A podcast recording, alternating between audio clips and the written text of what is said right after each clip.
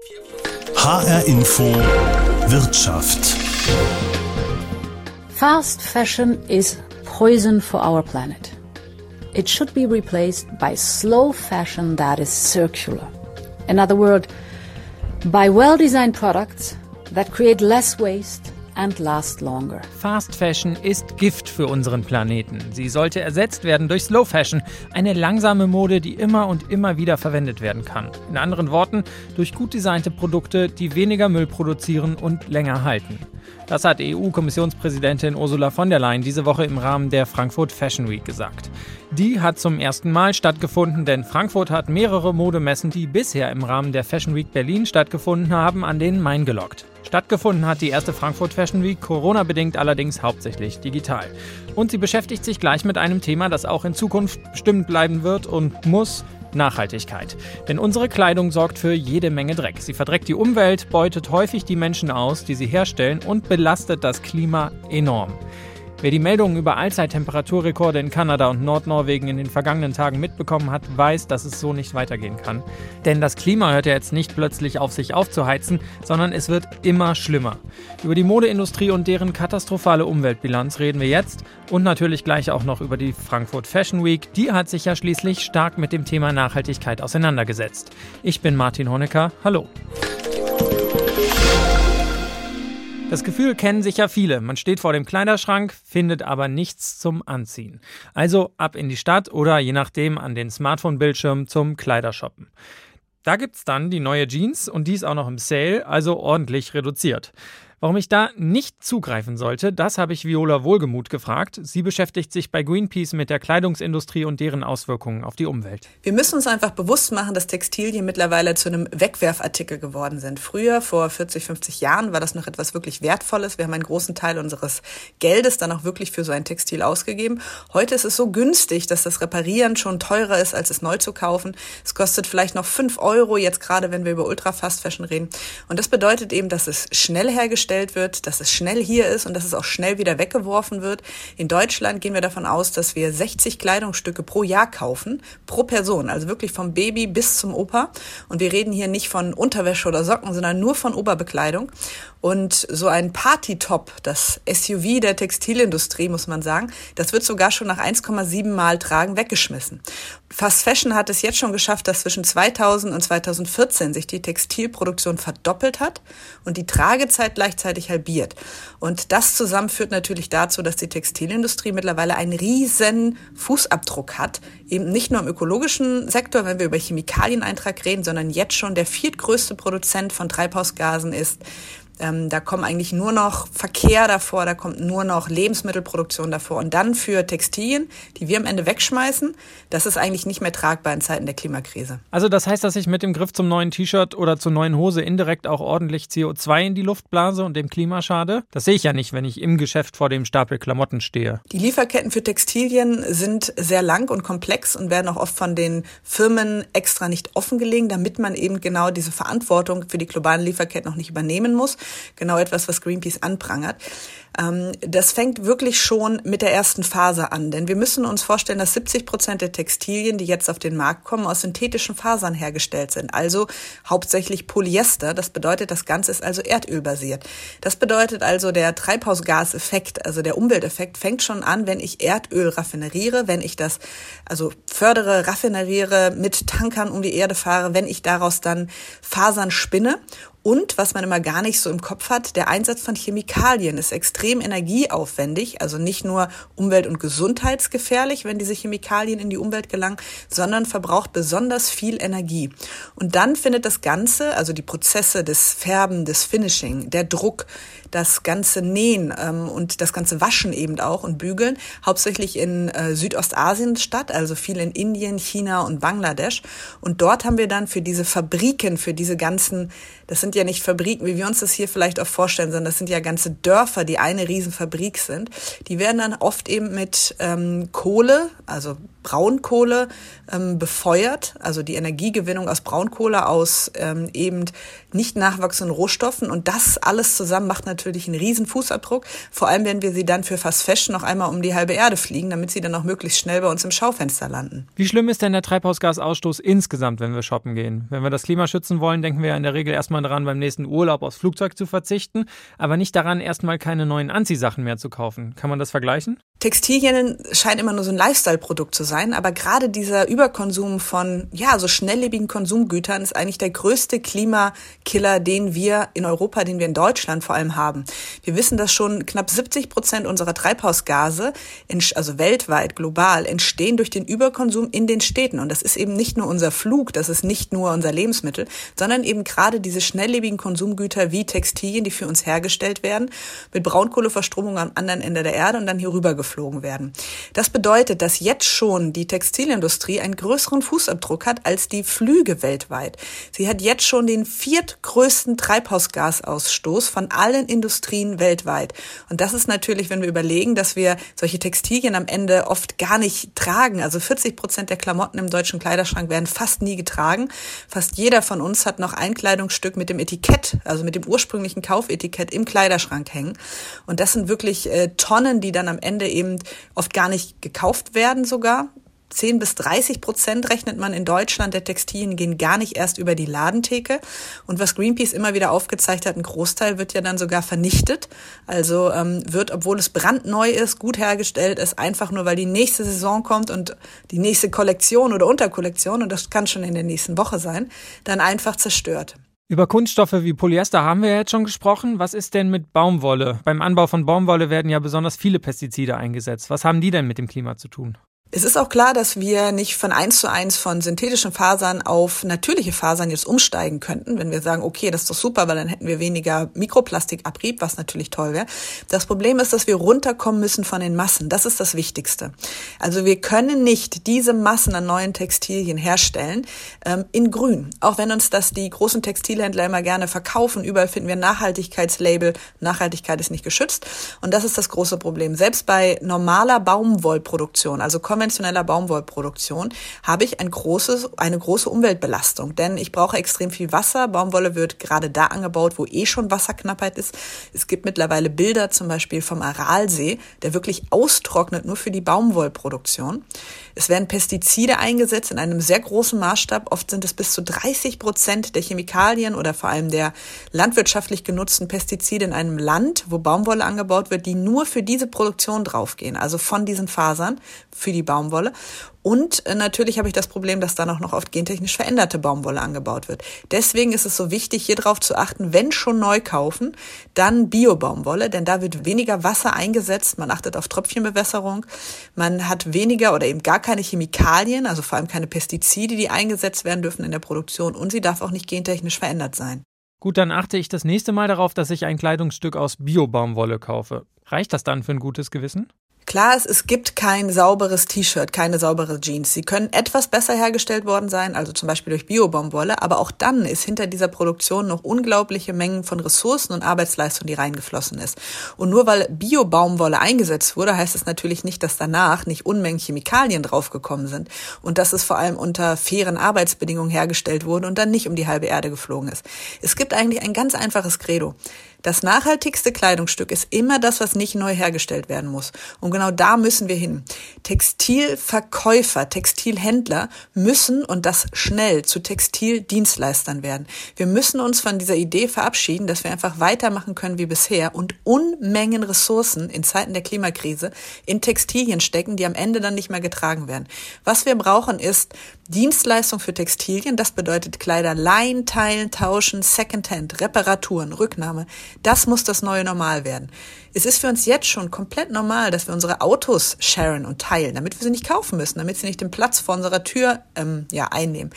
Es ist normal, dass wir Musik und Filme teilen und sharen und uns runterladen. Und genauso normal muss dieses Teil- und Tauschverhalten auch für Textilien werden und für alle Produkte. Das heißt, wir müssen weg von dieser Idee Neukauf. Die ist niemals nachhaltig. Vor allem nicht, wenn es sich um Fast Fashion handelt. Das klingt ja alles nicht gut mit der Überproduktion, aber nackt rumlaufen wollen und können wir ja auch nicht. Was können wir also tun, um der Umwelt mit unseren Anziehsachen möglichst wenig zu schaden? Natürlich wollen wir uns schön anziehen, natürlich wollen wir uns ausdrücken. Mode ist natürlich auch eine Kunstform. Ich will mich damit selber gut fühlen, ich will mich auch vielleicht einer Gruppe zugehörig fühlen. Und das alles ist möglich, das alles ist nachhaltig möglich. Es geht also nicht darum zu sagen, du darfst nicht und verzicht. Das funktioniert nicht bei uns, denn eigentlich weiß schon jede und jeder Deutscher, wenn ich für fünf Euro einen T-Shirt oder eine Jeans kaufe, da klebt Blut dran im übertragenen Sinne. Das wissen wir. Das kann nicht fair und sauber hergestellt worden sein. Deswegen brauchen wir flächendeckend die Alternativen. Das bedeutet Kleider leihen, teilen, tauschen. Und das eben nicht nur online auf einer Plattform, das eben nicht nur irgendwie in einem Second-Hand-Laden, der am Randbezirk der Stadt ist, wo ich irgendwie eine halbe Stunde erst durch die Gegend fahren muss. Nein, wir brauchen diese Angebote in den Innenstädten. Ich fordere, dass wir zehn Prozent der Ladenflächen haben in den Innenstädten, die jetzt für diese Alternativen bereitgestellt werden. Wir wir brauchen eine Transformation der Textilindustrie, sonst wird sie nicht zukunftsfähig sein. Dieser Sektor kann seine CO2-Klimabilanzen niemals einhalten, wenn er jetzt nicht schafft, den Weg vom Neukaufen hin zu den Alternativen zu bringen. Und wir sehen in allen möglichen Studien, auch gerade nach Corona, Menschen sind bereit, diese Alternativen zu nutzen. Sie wollen das. Sie wollen ihren Konsum überdenken. Sie sind bereit, zu zum Beispiel anderen Marken ähm, zu switchen in ihrem äh, Konsumverhalten, wenn sie das Gefühl haben, dass sie nachhaltiger sind. Das Angebot ist aber oft nicht da. Deswegen sage ich, neben jedem Fast Fashion Tempel in der Innenstadt muss ein genauso fancy Secondhand-Laden sein mit einem Café davor. Wir brauchen Reparaturen und die müssen günstiger sein als der Neukauf. Wir brauchen eigentlich eine Textilsteuer in Deutschland.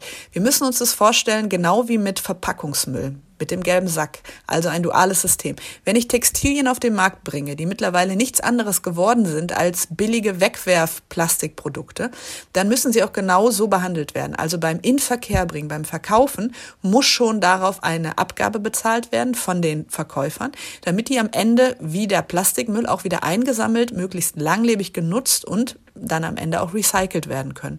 Und genau dieses Geld, was dann eingesammelt wird, kann dann genutzt werden, diese Transformation voranzubringen.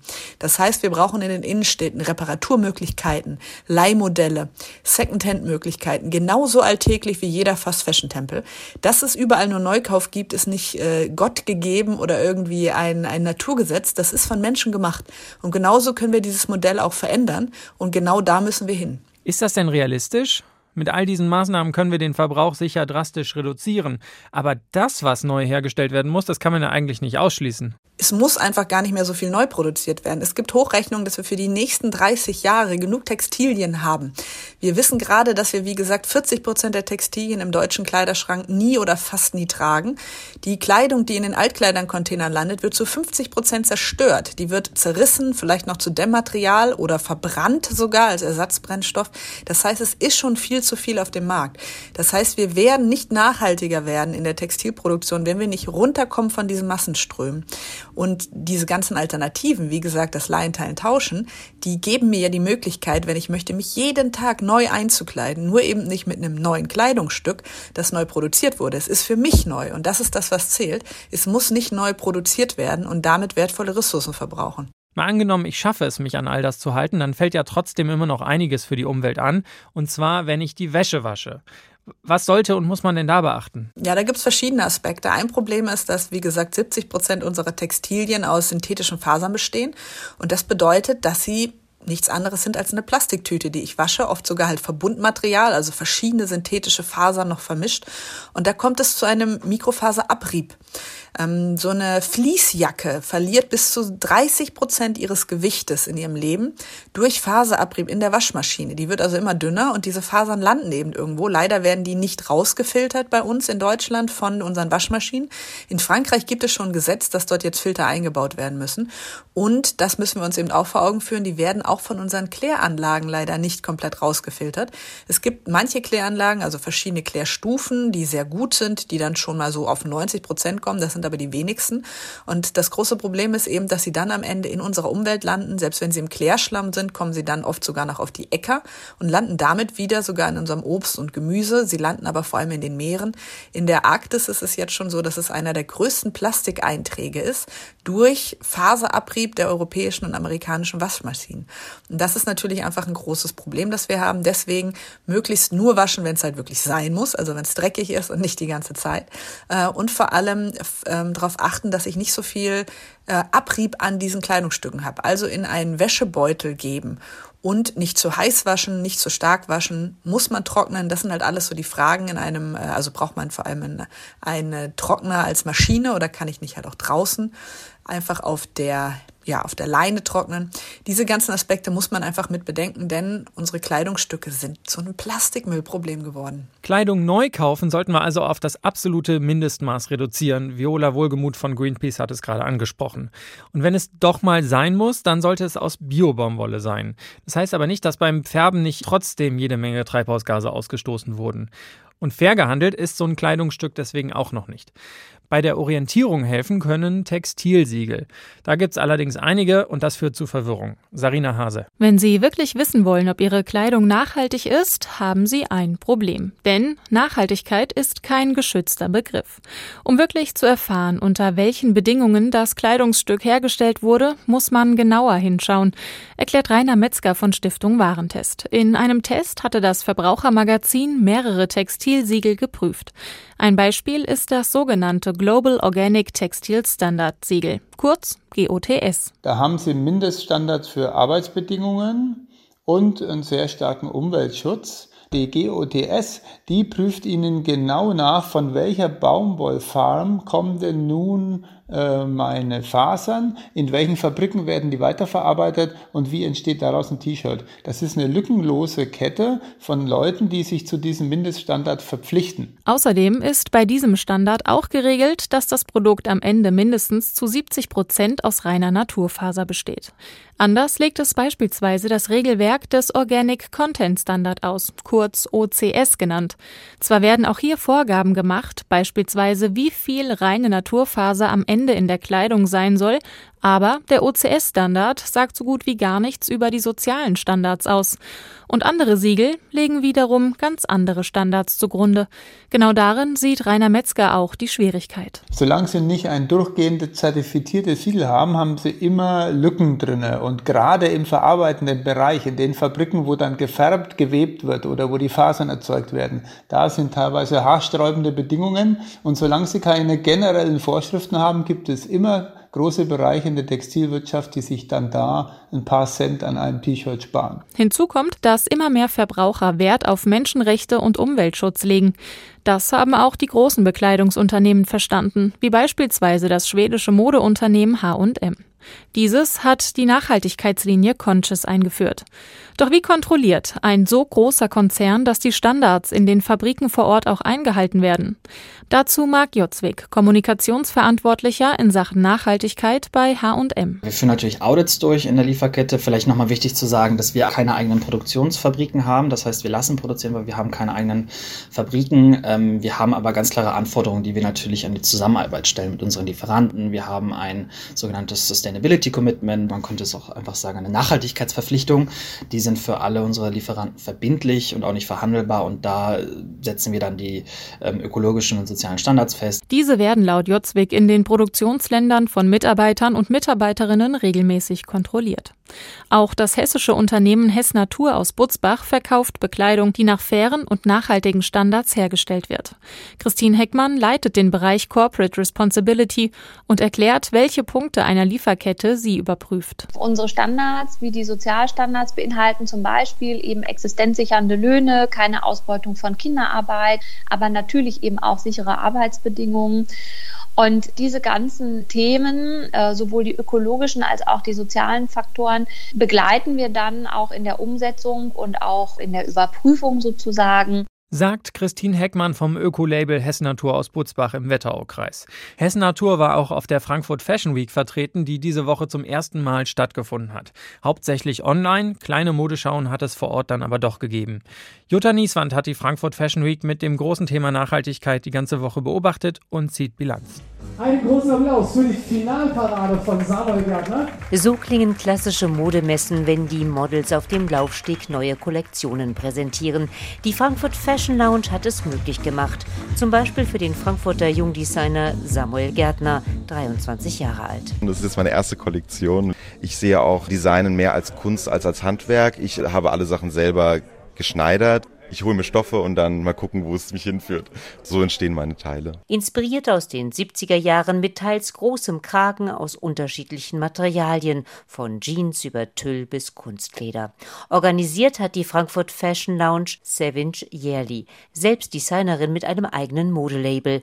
Ihr Ziel, die Stadt zu beleben und Designern eine Bühne zu geben, die vielleicht noch nicht so bekannt sind, aber es werden können. Wie Samuel Gärtner, Maurice Martinez, Theresa, Candy Garden und vor allem der Oberbürgermeister und die Regierung Hessen sind ja sozusagen unsere Unterstützer und durch unsere Premium-Partner sind wir natürlich bestens ausgestattet und können ein wirklich hochrangiges Event veranstalten. Auch Preisverleihungen hat es in Frankfurt gegeben, wie den Nachwuchspreis New Faces Award Style im Paletton und Taxis in der Kategorie Young Fashion Designer. An Leonie Appels mit dem Label Lea Pure. Ich bin mega, mega happy. Ich danke euch für diese Chance und wir sind hier alle nominiert und wir sind alle zusammen einfach, glaube ich, auf dem richtigen Weg. Ja, ich hoffe einfach, dass ich mit Lea Pure es schaffe, durch meine Zeitlosigkeit in den Designs Produkte wieder langlebig zu machen und der Mode wieder einen Wert zu geben, weil Mode einfach was super, super Schönes ist und kein Mittel zum Zweck. So Jungdesignerin Leonie Appels mit ihrem Modelabel Lia Pure. Nachhaltigkeit ist auf allen Ebenen der Fashion Week Thema gewesen, auf den zahlreichen digitalen Konferenzen und Diskussionen aus dem Frankfurt Fashion Studio auf der Messe Frankfurt. EU-Kommissionspräsidentin Ursula von der Leyen. Fast Fashion Schnelle Mode ist Gift für unseren Planeten. Es sollte ersetzt werden durch langsame Mode, die zirkulär ist. In anderen Worten, mit klug designten Produkten, die weniger Müll verursachen und länger halten. Und mir ist klar, dass wir einen langen Weg vor uns haben. Tatsächlich ist auf der Frankfurt Fashion Week deutlich geworden, die Mode- und Textilindustrie ist in großen Teilen noch weit entfernt davon, klima- und menschenfreundlich zu sein. Clara Meyer, Pressesprecherin der Fridays for Future Bewegung, sieht da bisher keinen wirklichen Fortschritt, weil es sich für die Mode- und Textilindustrie auch nicht lohnt, meint sie. Wir brauchen eine Gesetzgebung, die Firmen verantwortlich macht für jeden Schritt ihrer Lieferkette. Denn es kann nicht sein, dass sie ihren Gewinn für sich einstreichen, aber die Kosten auf die Gesellschaft verteilen. Sie müssen zur Verantwortung gezogen werden. In der Stadt Frankfurt hat eine Aktion der Hess Naturwerkstätten für morgen gezeigt, wie viel Geduld und Langmut es braucht für ein nachhaltiges Produkt.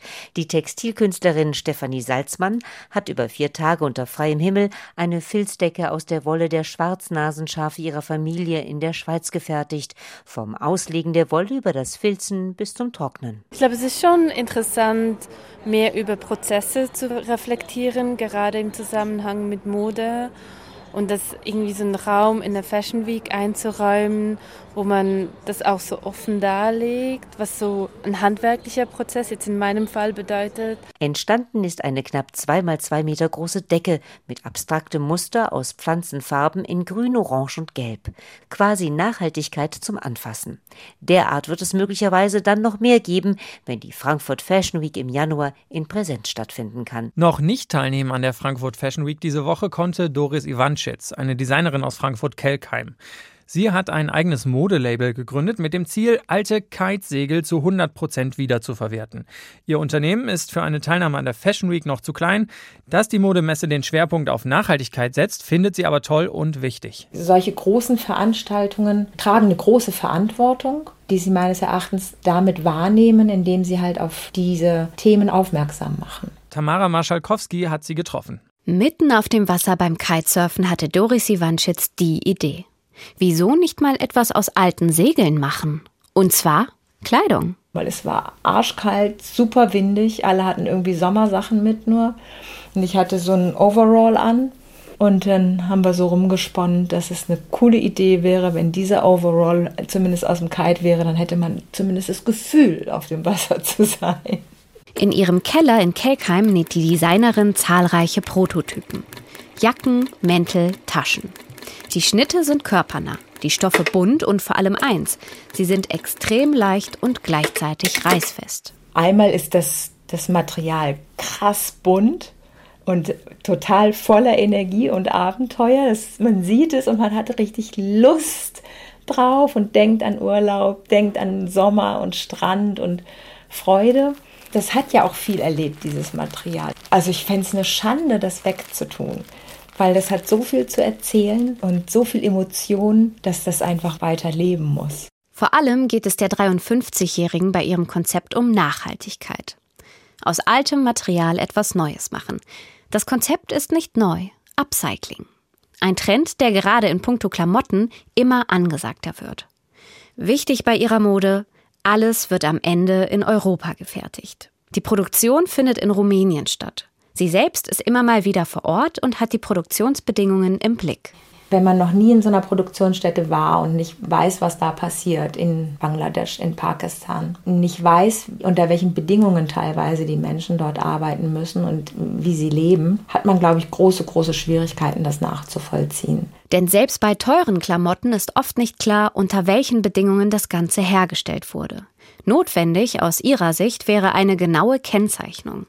Sie findet auch wichtig, dass Produkte den Preis haben, den sie verdienen wenn die Produkte also die fairen Preise haben, die sie haben müssten und wenn das sichtbar ist für den Konsumenten, was steckt dahinter, dann wird es keine Jeans mehr für 5 Euro geben. Doris Iwanschitz geht es in ihrem Unternehmen auch darum, keinen Müll zu produzieren. Alles, was sie benutzt, verwertet sie.